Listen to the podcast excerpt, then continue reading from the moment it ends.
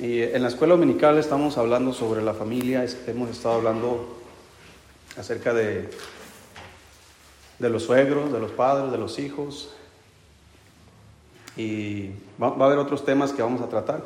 Aquí por la lectura que estamos siguiendo, el estudio, pues va a tocar ver un poquito acerca de, de lo que ya estamos viendo en la escuela dominical. Y algunos aquí en la Biblia ponen un título en el capítulo 3 que dice deberes conyugales. Entonces, vamos a ver esto. Eh, pues yo sé que aquí hay jóvenes que no son eh, esposos, ¿verdad? No están casados, pero para allá van todos. Entonces uno es más rápido que otros. Entonces, eh, vamos a ver aquí, no vamos a profundizar, pero sí vamos a ver aquí algunos detalles que la Biblia nos enseña en cuanto al matrimonio. Eh, recuerda que el capítulo 2, hermano, concluye el apóstol Pedro diciendo que somos peregrinos sobre esta tierra, somos extranjeros. Por lo tanto, no somos de este mundo, como el Señor nos dijo, eh, que Él dijo, yo no soy de este mundo como tampoco ellos son de este mundo. Entonces el Señor dice, no te pido que los quites del mundo, pero que los guardes del mal. Entonces, mientras estamos en este mundo, el Señor dice que debemos renunciar o debemos abstenernos de todo de los deseos carnales que batallan contra el alma. Y muchas cosas que hablan acerca del testimonio, cómo debemos comportarnos como peregrinos. No debemos comportarnos, hermanos, como la gente se comporta en este mundo, porque no somos de este mundo. Nuestros matrimonios no deben ser vistos igual que los matrimonios allá afuera. Entonces, tampoco podemos, hermanos, eh, esperar que la otra persona cambie para yo cambiar. Estás, eh, así nunca van a cambiar absolutamente nadie. Cuando cada quien hace su parte, el otro también lo hará. Es, es algo natural, es como si fuera, eh, ¿cómo se dice? Hay una ley que es la causa y efecto. Entonces, si, si tú comienzas algo, vas a generar algo en la otra persona. Por eso es importante que cada quien cumpla con su propio deber. Dice ahí en 1 Pedro 3, versículo 1. Dice, asimismo vosotras, mujeres, estad sujetas a vuestros maridos, para que también los que no creen en la, a la palabra sean ganados sin palabra por la conducta de sus esposas, considerando vuestra conducta casta y respetuosa. Vuestro atavío no sea el externo de peinados ostentosos, de adornos de oro o de vestidos lujosos, sino el interno el del corazón, en el incorruptible ornato de un espíritu afable y apacible, que es de grande estima delante de Dios. Porque así también se ataviaban en otro tiempo aquellas santas mujeres que esperaban en Dios, estando sujetas a sus maridos, como Sara obedecía a Abraham, llamándole Señor, de la cual vosotras habéis venido a ser hijas, si hacéis el bien, sin temer ninguna amenaza.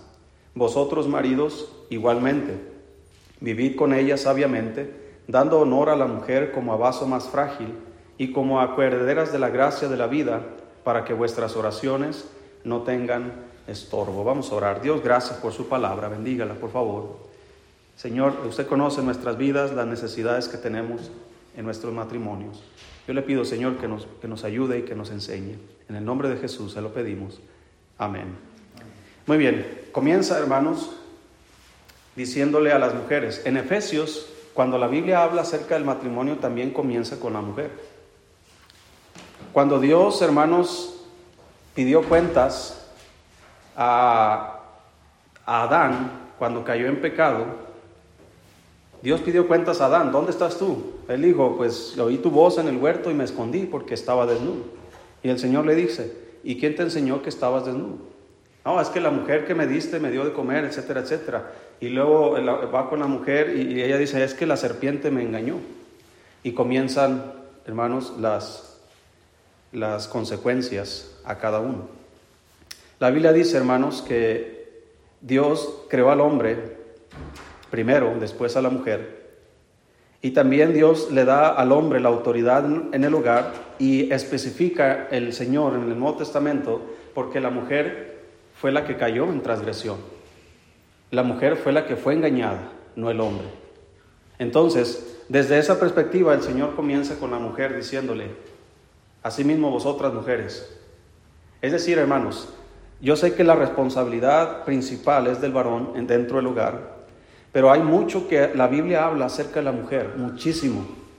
Muchísimo, por ejemplo, en el libro de Proverbios hay muchas referencias que hablan en el matrimonio y siempre hacia la mujer.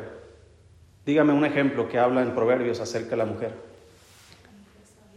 Por ejemplo, la mujer sabia edifica su casa. ¿Y cuál es la segunda parte? Más la necia con sus manos la derriba. Hay otros pasajes que hablan acerca de la mujer dentro del hogar. Le dice, dice Salomón, y vaya que él sabe lo que dice porque tuvo muchas mujeres. Dice, es mejor estar en el desierto que en dónde. Que en casa espaciosa, ¿con quién? Con una mujer rencillosa. ¿Qué es rencilla? Peleonera. Rencillosa, peleonera, quejumbrosa, Puras piedradas, hermano, estoy tirando ahorita. Mira, hermano, por naturaleza la mujer es quejumbrosa, quejumbrosa, querellosa, peleonera, por naturaleza, desde que son niñas, las mujeres. ¿Sí me explico? Ahora, no significa que el hombre no. Después dice el Señor, igualmente, vosotros maridos igualmente, dice. Es decir, lo que aplica a la mujer aplica al hombre también. Solo que en el hombre hay algo espiritual, hermanos, que se añade, donde dice que nuestras oraciones son estorbadas si no vivimos con nuestra esposa sabiamente. Ahora, vamos a empezar aquí diciendo en el versículo 1, Asimismo vosotras mujeres, estad sujetas a vuestros maridos, para que también los que no creen en la palabra sean ganados sin palabra por la conducta de sus esposas. Fíjese lo que el Señor está diciendo, que es posible que una persona sea salva sin que tú le digas nada. ¿Cómo? Va a ser atraída al Señor por medio del, testimonio. Dice que si, tienes un esposo inconverso, los que no creen a la palabra, dice, sean ganados. ¿De qué forma? Sin palabra. ¿Pero cuál, por cuál medio? Por la conducta de sus esposas. Considerando es decir, el, marido inconverso está considerando vuestra conducta casta y qué?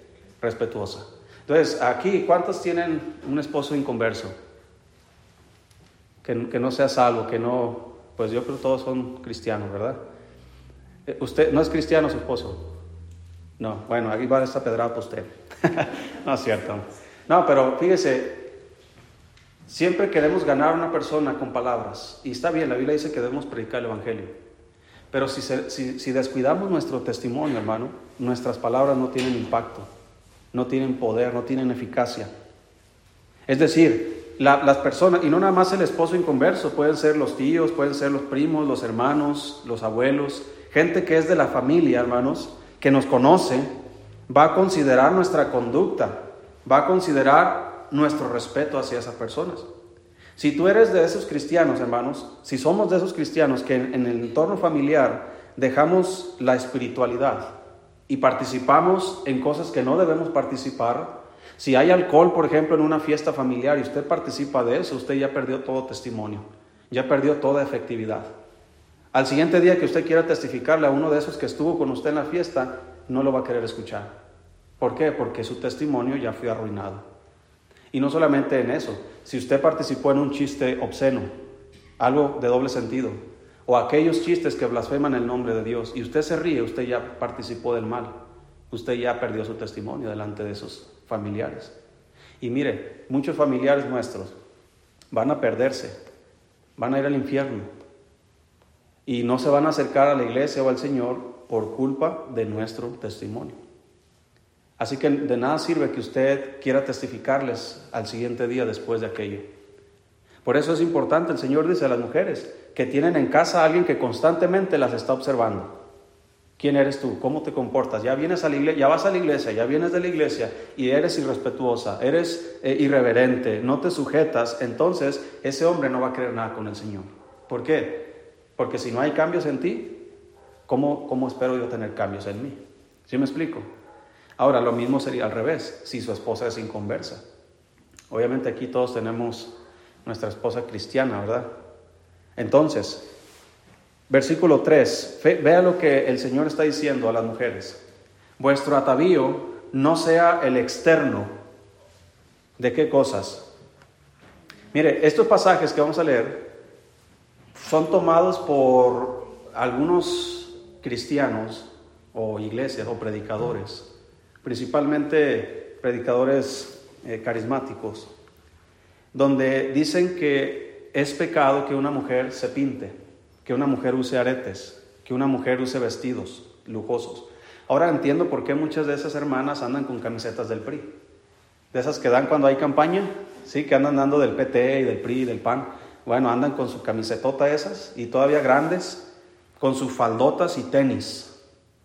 Ahora, yo no estoy eh, criticando la forma de vestir de las personas. Lo que estoy diciendo es que toman este pasaje para descuidar su apariencia física. Ahora, el Señor no dice, no, porque mira, vamos a leerlo de una manera literal.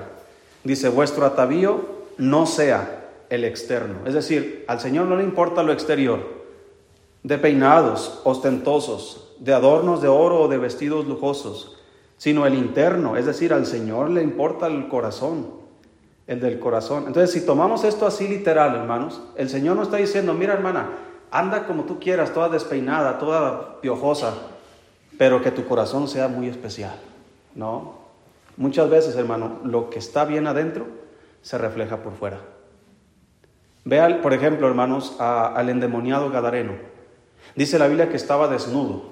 Es decir, externamente no había moral, no había normas, no había pudor, modestia en, en absolutamente nada en ese endemoniado.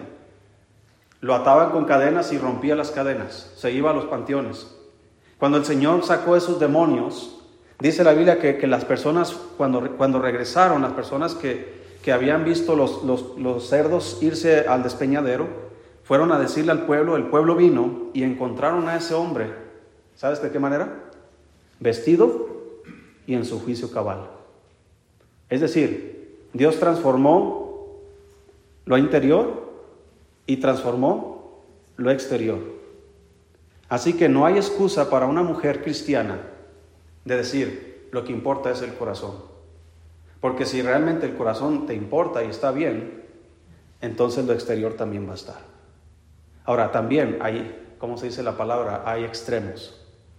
¿Sí? No podemos irnos a un extremo de, de estar, ¿cómo se dice la palabra? Dejadas ¿verdad? De que ahí como sea, ¿qué le hace, verdad? Y la misma ropa de siempre, y el mismo peinado de siempre, y, nunca se pinta, y nunca hace nada, nunca se arregla bien para, para ella misma y para su esposo. Eso, es, eso para mí está mal. Pero si nos vamos al otro extremo, donde, donde todo es lujo, donde todo es oro, plata, ahí dice, usa la palabra ostentoso, usa la palabra lujoso, para decir que estamos yéndonos más hacia la vanidad que hacia la modestia. Entonces, sí me explico, hermanos. No estoy diciendo que sea malo andar como, no creo que andes en zapatillas toda la semana, ¿verdad? O, peinada así como ir al salón. Pero mire, hermana, hay un, ¿cómo se dice? Hay un balance. O dígame usted, hermano, ¿no le gustaría ver a su esposa bonita entre semana? Al menos con modestia. Yo sé que cuando trabajan en su casa, que van a pintar, pues andamos, todos sucios, ¿verdad? Andamos todos eh, con la peor ropa que, que, tengamos tal vez. Pero aquí dice la Biblia, hermanos, que vuestro atavío no sea el externo de peinados ostentosos. Yo sé que usted no se peina ostentosamente para venir un miércoles, normalmente, pero no se vaya al extremo de ser ostentosa de ser, en este sentido, vestidos, dice, lujosos, y no se vaya al, extremo de andar como sea. Hay un balance. Entonces, ¿cómo voy a encontrar el balance? Usted va a encontrar el balance en el versículo 4. Sino, ¿cómo debe ser mi atavío? Sino el interno, el del corazón, en el incorruptible ornato de un espíritu afable y apacible, que es de grande estima delante de Dios. Mire, por eso empecé diciéndole que en la Biblia habla mucho acerca de la mujer en cuanto a rencillosa, peleonera y todo esto, porque hay otro pasaje que dice que el corazón alegre, ¿qué hace? Hermosea el rostro. Entonces, ¿de dónde viene la alegría, el gozo? Es un fruto del Espíritu. Entonces, una mujer alegre, una mujer contenta, es una mujer bonita. Es una mujer que agrada. Que el esposo llega del trabajo y sabe que va a encontrar a una mujer dócil, afable, apacible, una mujer con un rostro hermoso, eh, ¿cómo se dice la palabra? Hermoseado, ¿sí? Si no, ya inventé esa palabra, ¿no? Una mujer con un rostro hermoso, con una sonrisa, con unos ojos brillosos. Y no porque estaba llorando. ¿Sí me explico, hermano? Encontrar a una mujer en casa con esa condición es lo mejor que te puede pasar. Pero esa condición de esa mujer depende de tu condición también como hombre. Porque ella, ¿cómo va a estar con ese espíritu afable, apacible y, reaccionar hacia un hombre que no es afable y apacible?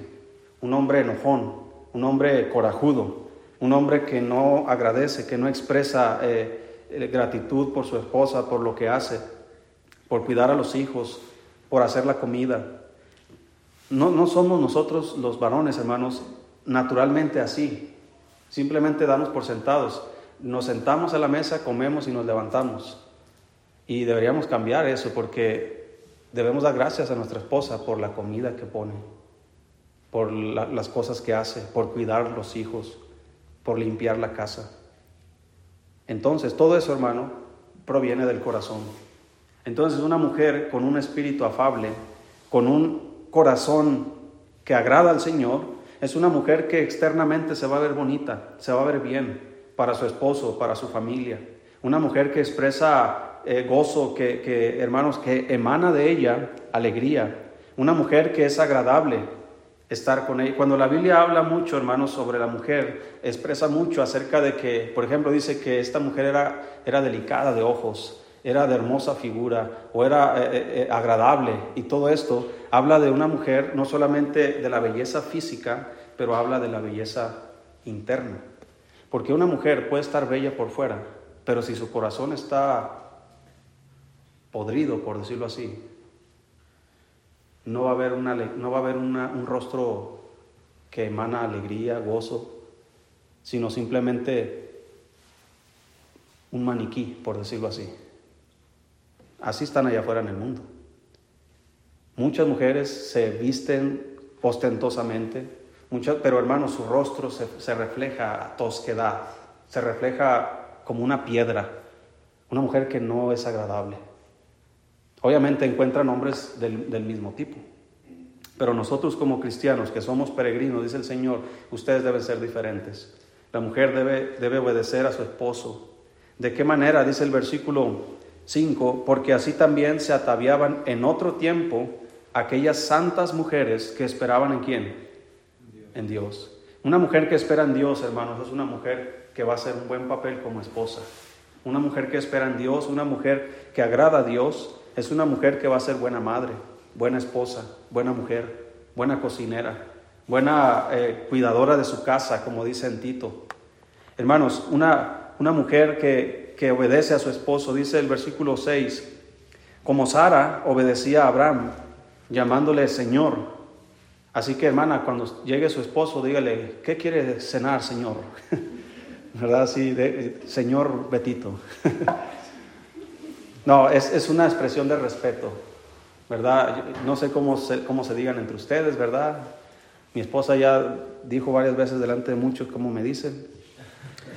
Entonces no sé cómo se dicen, ¿verdad? Amor, cariño, no sé, gordito, pelón. Cada quien tiene su forma de decir, pero siempre hay un respeto. ¿Verdad? Que siempre hay una forma de, cariño, ¿verdad? Así como a nuestros hijos, ¿cómo le decimos a nuestros hijos? Les hablamos cariñosamente, ¿verdad? Cuando está enojada, ¿cómo les habla a sus hijos? Ya, ya no hay ese cariño, ¿verdad? Ya cambia el tono y cambia el nombre. Pero dice el Señor, estas santas mujeres, aquí nos dice, hermanos, que, que las mujeres de hoy día deben hacer lo que el Señor dice, así como en otras épocas se hacía. Aquellas santas mujeres que esperaban, dice, en otro tiempo. Así que los tiempos para Dios, hermano, aunque en muchas áreas cambian los tiempos, Pero las mismas cosas que el Señor espera de una mujer y de un hombre siguen siendo a través de los siglos. No importa cuántos años pasen, hermanos, el Señor seguirá diciendo, si, si Cristo no viene dentro de 200 años, estoy exagerando, ¿verdad? Si Cristo no viene dentro de 200 años, las mujeres cristianas dentro de 200 años seguirán siguiendo estas reglas. Y seguirá diciendo aquellas santas mujeres en otro tiempo. Es decir, todavía más lejos para ellas les va a quedar. Y no podemos decir es que esos eran otros tiempos. Hoy día las cosas han cambiado. Esa es la, la propaganda que están vendiendo allá afuera, hermanos, acerca de la lucha de la mujer, donde quieren igualar las cosas con el hombre. Y hay muchas cosas, hermano, que la mujer no puede hacer porque es mujer. Y hay muchas cosas que el hombre no puede hacer porque es hombre. Entonces cada quien en su lugar y todo se equilibra. Pero las mujeres dicen, mira, no necesitamos a los hombres. Mira, si las mujeres exterminaran a los hombres, a todos, ¿qué van a hacer? ¿Qué va a pasar con el mundo? ¿A dónde van a llegar? Ni un solo hombre. Ahorita desaparecen todos los hombres, hasta Pepo desaparece. ¿Qué va a hacer hermana Merari? ¿Sí? ¿Qué van a hacer nuestras hijas? ¿Qué van a hacer todas ustedes, hermanas? Todo el mundo, todo el mundo, todas las mujeres. ¿Cuántos años va a durar el mundo con vida? Se van a ir muriendo como los israelitas en Egipto, ¿verdad? Y hasta que se mueran todas, ahí se quedó. Lo mismo pasa si quita a todas las mujeres y se quedan los puros hombres. Eso es lo que la gente quiere allá afuera. Dice la Biblia que en Sodoma y en Gomorra, desde el más pequeño hasta el más grande, todos estaban desviados. Ese es el plan del diablo, esa es la agenda del diablo. Y Dios profetizó, hermano, el Señor profetizó que en los postreros tiempos, por medio de Pablo, que habría hombres amadores de sí mismos, avaros, vanagloriosos, eh, sin afecto natural. Entonces, todo eso, hermanos, de que el patriarcado, ¿verdad?, está oprimiendo a las mujeres y que las mujeres deben liberarse y que, y que por qué las mujeres se les ha dado ese rol de ser amas de casa, de limpiar la casa, de hacer la comida, de cuidar de los hijos, mientras el esposo va y trabaja. Quieren quitar esos roles y decir, la mujer puede ser libre también. Y si se embaraza, puede matar a su hijo dentro de su vientre si, si ella lo desea. ¿Por qué? Porque es libre. Entonces todo eso, hermano, destruye la familia, destruye el matrimonio. Ahora, con todo lo que está pasando en la sociedad, nuestros matrimonios cristianos deben brillar con muchísima más intensidad. Que las personas allá afuera, hermanos, puedan ver en nosotros estos distintivos que la Biblia nos dice. Una mujer obediente, una mujer que se sujeta a su marido, una mujer agradable de trato, una mujer que físicamente no está tirada, sino que es una mujer que se ve bien, una mujer aseada, limpia, presentable. Cualquier marido estaría contento con eso. Pero, versículo 7, ¿te fijas que para las mujeres habla más versículos que para el hombre? Es que como que para la mujer, hermanos, hay más que corregir. ¿Verdad? Con los hombres no hay tanto problema. ¿Verdad? Nada más Báñate ya. No, dice versículo 7, vosotros maridos, ¿qué dice hermanos? Con eso ya nos está diciendo que desde el versículo 1 hasta el 7 es para nosotros. Así que a las mujeres les da seis versículos y a nosotros siete. ¿Sí? Y vosotros maridos igualmente, igualmente qué? Bueno, si tienes una esposa inconversa, tienes que ser respetuoso con ella para ganarla sin palabra por tu conducta casta y respetuosa. Y también vuestro atavío es la misma regla. ¿Verdad? Yo sé que usted llega del trabajo, dependiendo del trabajo, ¿verdad? Que usted llega, llega con su uniforme o llega, por ejemplo, un albañil normalmente va a llegar sucio, ¿verdad? Lleno de cemento. O un mecánico, ¿cómo llega cuando entra al taller? Todo embarrado de grasa, ¿verdad? Y, oliendo a grasa, a gasolina y a fierros y todo eso. Ahora imagínese vivir así todos los días todo sucio, todo despeinado.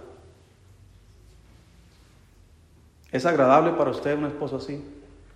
Que van a ir al centro y usted bien guapa y su esposo así saliendo del taller y van a las tiendas allá, se van a Chihuahua, a Liverpool. ¿Sí me explico, hermanos? El problema es, hermanos, y mire, lo voy a poner en perspectiva, ya, ya vamos casi terminando. Todas las cosas que deberíamos hacer cuando ya estamos casados son las cosas que hacíamos cuando no estábamos casados. Usted estaba tratando de conquistar a ese muchacho, ¿cómo se vestía? ¿Cómo se arreglaba? Si ha visto, no, si, viera cómo es Mana y cuando vamos a las conferencias. Ya cuando ya vamos llegando a donde vamos a la conferencia, ya empieza a oler a perfume. De repente ahí se escuchan nada más los perfumes y ahí anda con su espejito pintándose, arreglándose y todo eso. Es normal. Eso debería seguir después de casado. Oler bien, agradarse uno al otro. Yo sé, entiendo que según las labores del día, ¿verdad? No va a andar usted toda con, toda con uñas y toda pintada ahí haciendo huevo, ¿verdad? Ahí. Eh, ¿Sí me entiende, hermano?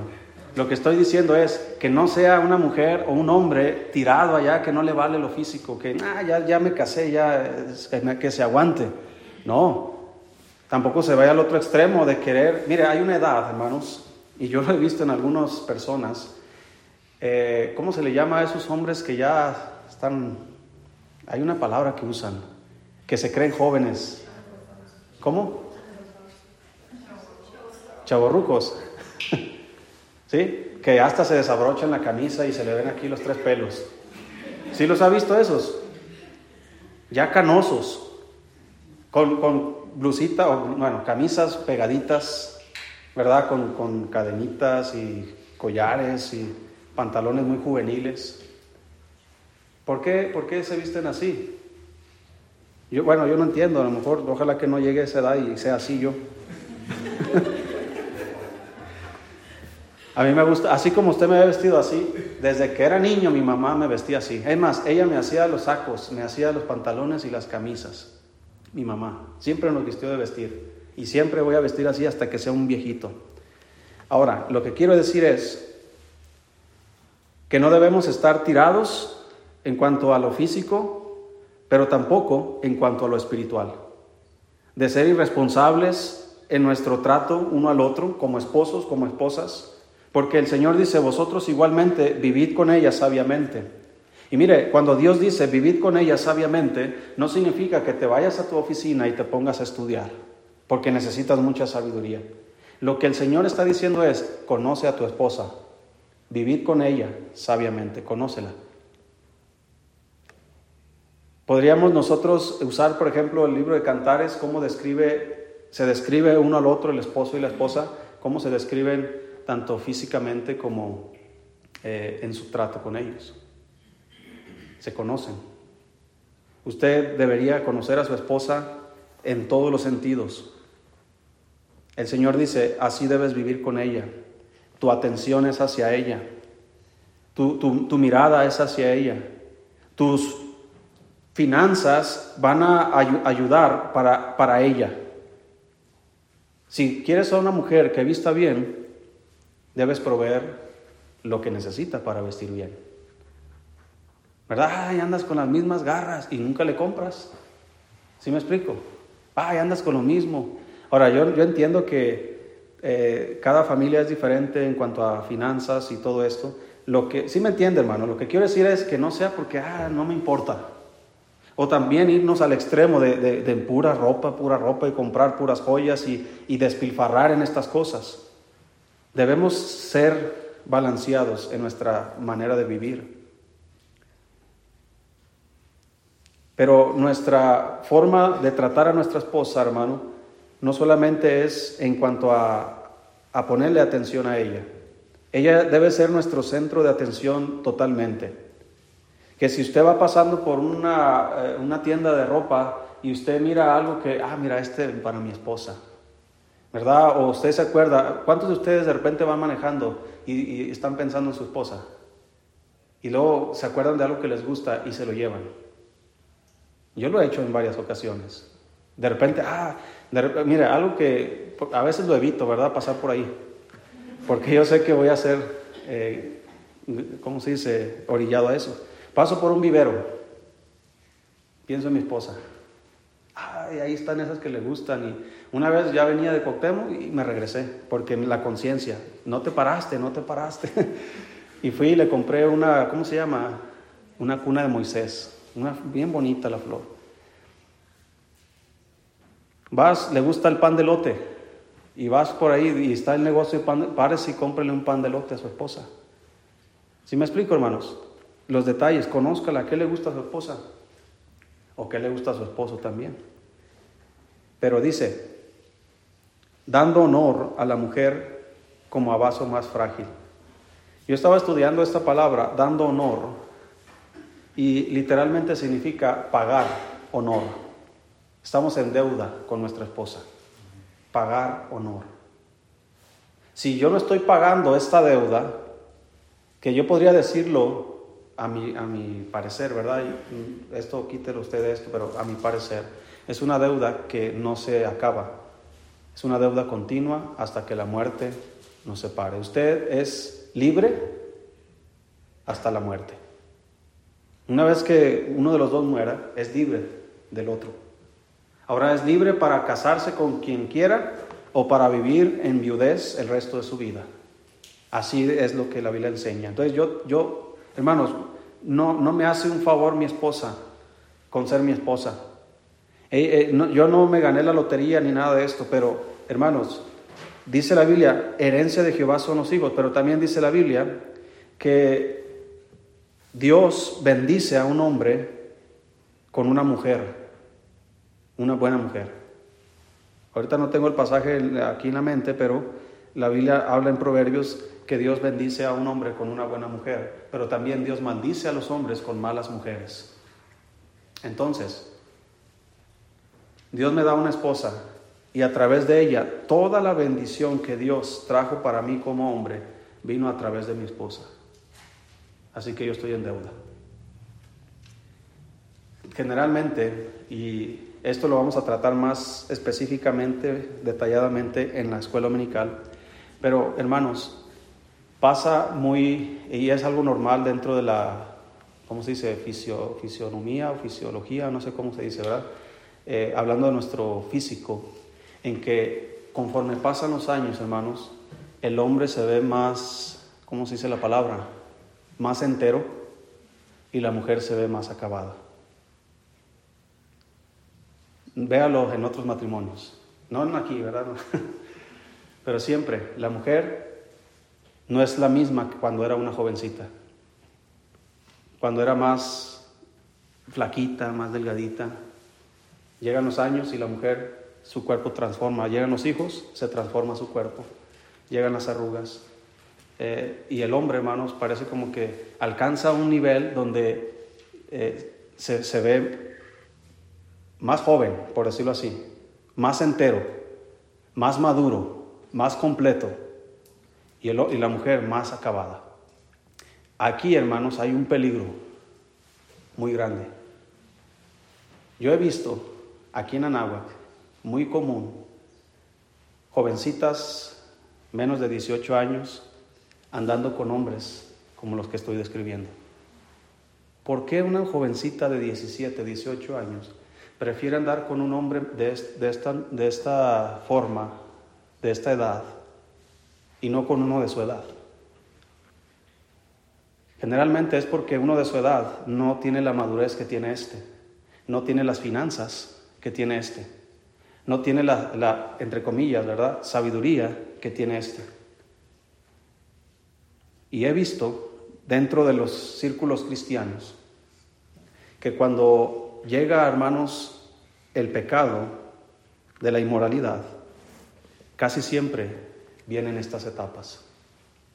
Es decir, que cuando llegue esa etapa en nuestras vidas, debemos ser más cuidadosos todavía, porque el diablo conoce estas cosas.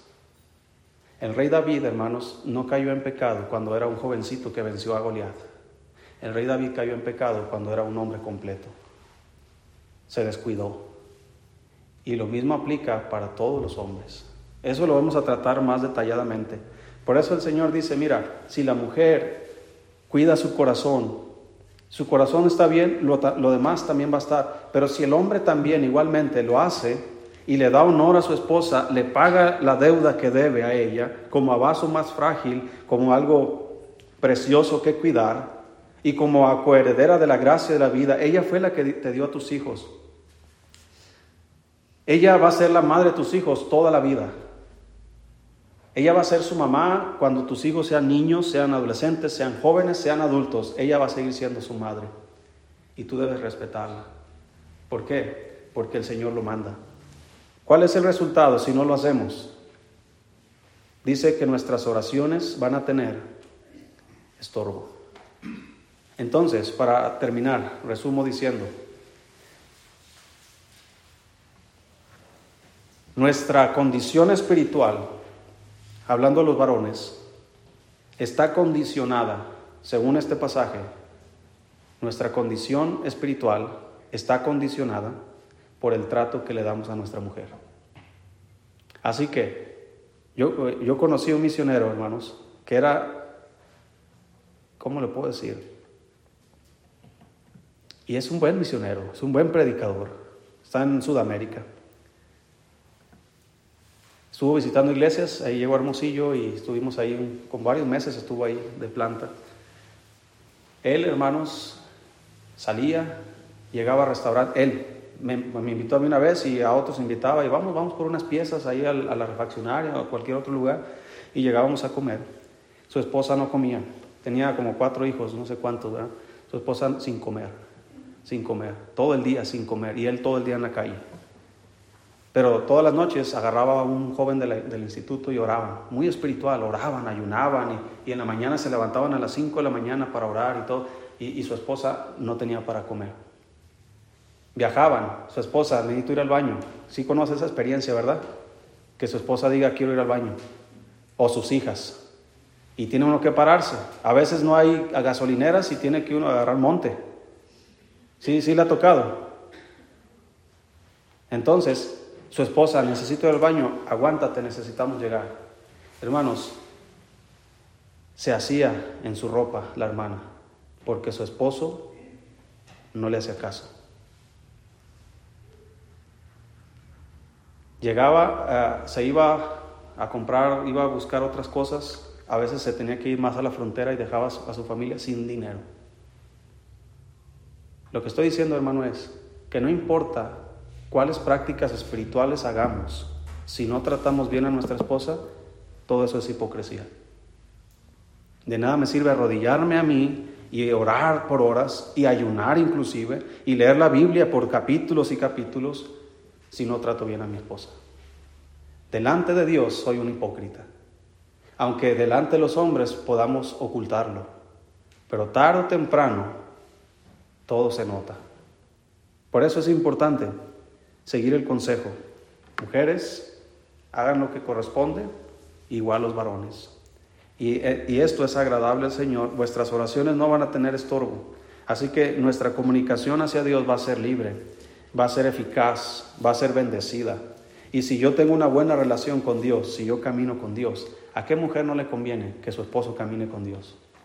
Que su, esposa, que su esposo sea un hombre de oración un hombre que lee su Biblia, un hombre que está ahí siempre para su familia, que aunque no sepa mucho, pero siempre va a estar defendiendo espiritualmente a su familia. ¿A quién no le gustaría un hombre así? ¿Qué mujer no estaría agradecida con Dios por un, hombre de ese, de ese tamaño? Entonces, nuestra vida matrimonial, hermanos, depende, o más bien a, los varones, nuestra vida, nuestra relación con Dios está condicionada por nuestra relación con nuestra esposa. Si tenemos una buena relación con nuestra esposa, pero no tenemos una buena relación con Dios, tarde o temprano es frágil la estructura y se va a caer. Pero si mi relación con Dios está bien, mi relación con mi esposa lo estará también. Y esa estructura no se, no se derriba tan fácil. Como dice la Biblia, cordón de tres dobleces no se rompe pronto. Y eso es lo que la Biblia nos enseña. Por eso tomemos consejo de esto, hermano, apliquémoslo y así vivamos. Oremos.